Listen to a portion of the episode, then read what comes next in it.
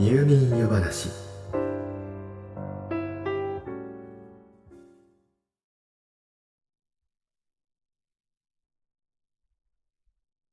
これを聞いてくださっている方のほとんどは夜眠りにつくタイミングでこの入眠夜話を聞いていただけていることと思います。もしもこの番組があなたの入眠儀式の一つとしてあなたの毎日のスムーズな入眠をサポートできていたとしたらチャンネルの運営者としてまた夜話の語り手としてもこれ以上の喜びはありません。今後とも入眠夜話をよろしくお願いいたします。さてやはりほとんどの方はこれからお休みになろうと今ベッドに横になっていることと思います。今日も一日お疲れ様でした。ところであなたは明日の朝何時に起きますか？つまりこれから何時間眠る予定でしょうか？そしてその時間は果たしてあなたの心と体にとって十分な時間と言えるでしょうか？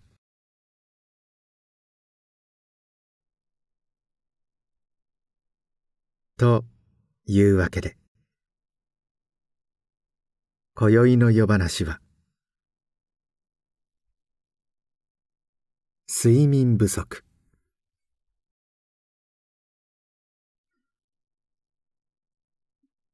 人は基本的に何時間ぐらい眠るのが良いのでしょうか？もちろん個人差がありますし年齢や環境によっても適切な時間は変わってきますが働き盛りの20代から50代で1日に7時間から8時間程度と考えられています。眠りが深い眠りであるノンレム睡眠と浅い眠りであるレム睡眠の2つに分けられることはどこかで耳にしたことがあるかもしれません。深い眠りのノンレム睡眠では主に脳を休息回復させ浅いレム睡眠では逆に脳は活発に活動して記憶の定着や整理をすると考えられています。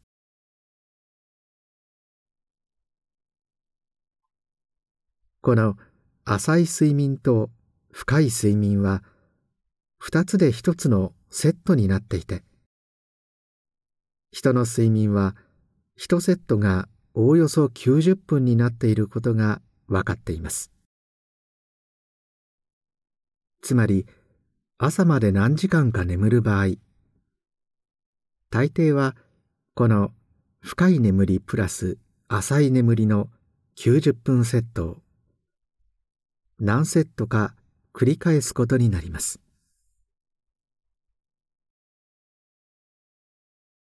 この90分セットの中での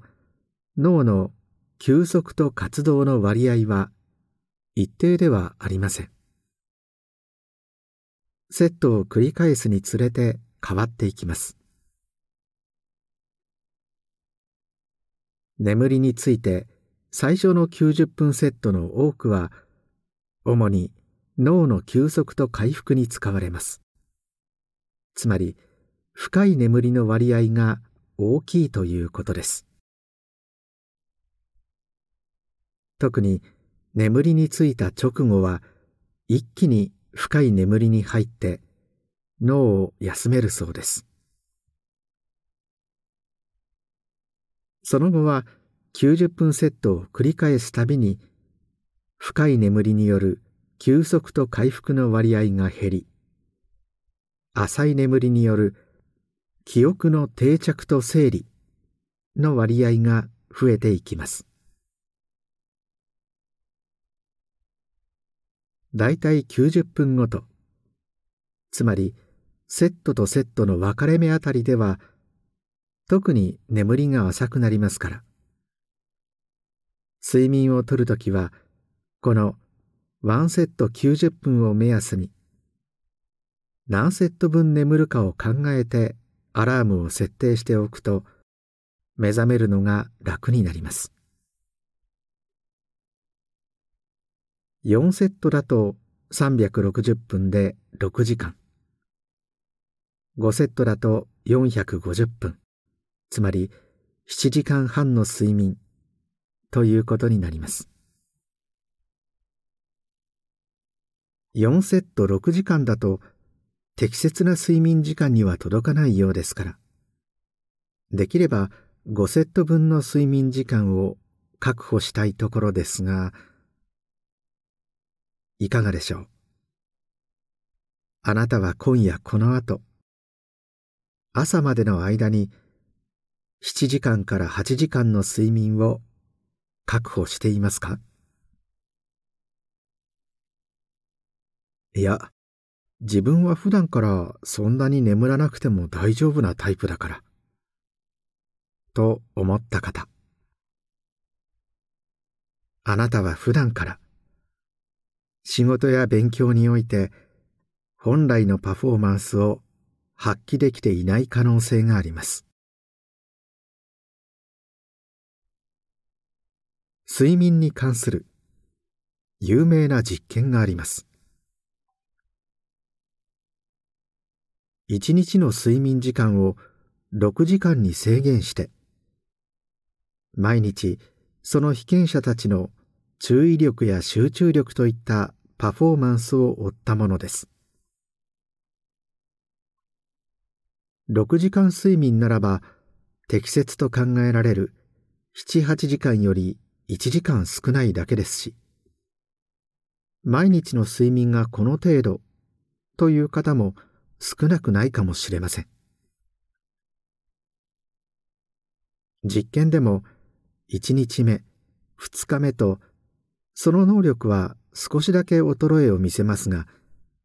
それは本人も自覚できないほど小さなものでした。しかしここでのポイントはまさに自覚できないという点です。毎日その能力は少しずつ低下を続けます。しかし本人はそのことに気づきません。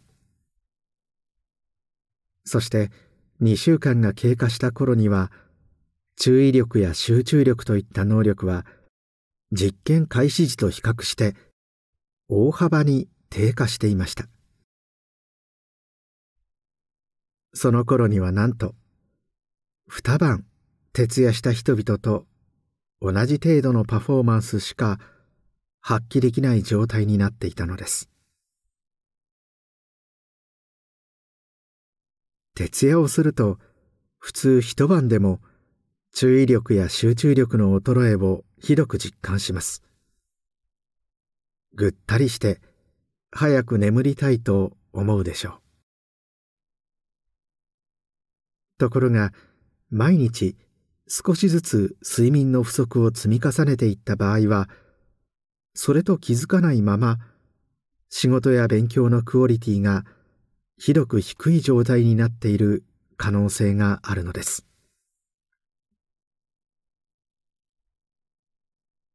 毎日時間に追われて睡眠時間が短くなりがちという方。自分が日頃本来の能力を発揮できていないかもしれない。と考えたらちょっと悔しくなりませんか？また自分は十分な睡眠時間を確保しているから大丈夫。という方も昼間眠気が襲ってくる。ぼーっとする。という実感があればきちんと眠れていないのかもしれません。しかも慢性的な睡眠不足はご存知の通りさまざまな病気などのリスクを高めます。まずは肥満。起きている時間が長いとついつい物を口にしてしまうといった経験は多くの方にあると思います。実は睡眠時間が短いとレプチンという食欲を抑えるホルモンが減少し逆に食欲を促すホルモングレリンが増加するという研究結果があるのです。食べたいのにそれを我慢すること自体が辛いですし肥満が生活習慣病などにつながることを考えるとこの状態をあまり軽く考えない方がいいでしょう。また睡眠が十分に足りている時に比べて睡眠が不足している時に受けるストレスはより脳に影響を与えやすいということも分かっています。脳には情動。情緒とも言えますがつまり感情の変化に関わる扁桃体があるのですが睡眠が不足している時にストレスを受けるとこの扁桃体がより活発に働くことが分かったのです。つまり何らかの精神的なストレスを受けた時睡眠不足の状態では普段以上にそれを大きく受け止めて動揺してしまうということです。逆にカッとなって周りの人たちに不快な思いをさせてしまうこともあるでしょう。簡単に言えば睡眠が不足した状態では感情的になりやすいということです。その状態が続けば自分が自分に疲れてしまいます。いずれは精神的な疾患が発症する可能性も十分にあります。乳がんのリスクも平均睡眠時間が6時間以下の人は7時間寝ている人に比べて1.6倍も高いといいます。さらに心筋梗塞や脳卒中などの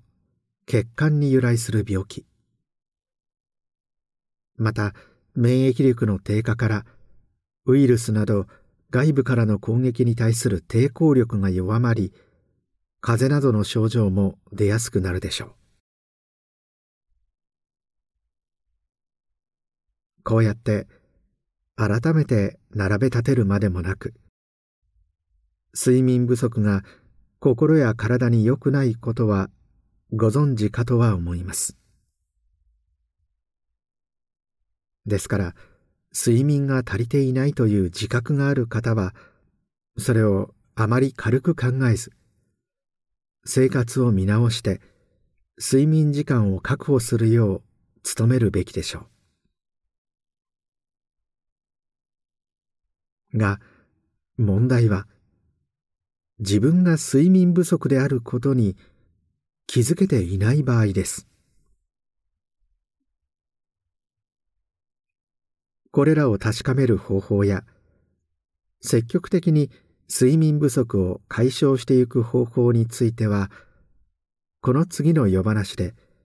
引き続きお話ししていきますがこのまま聞き続けたら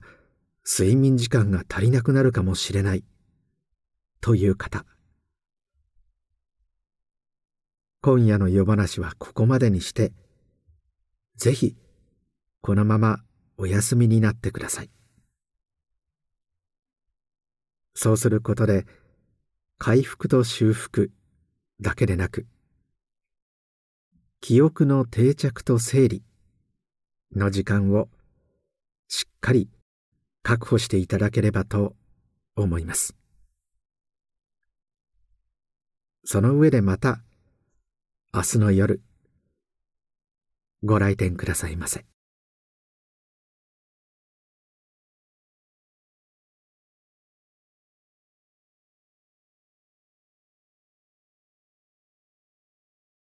おっと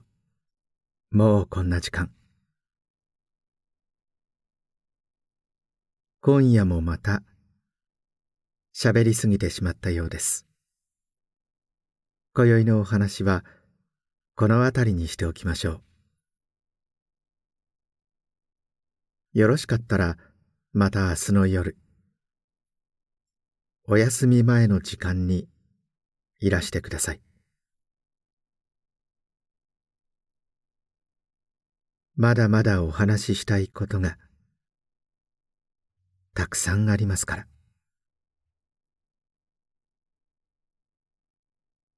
それではおやすみなさい。どうぞ。良い夢を。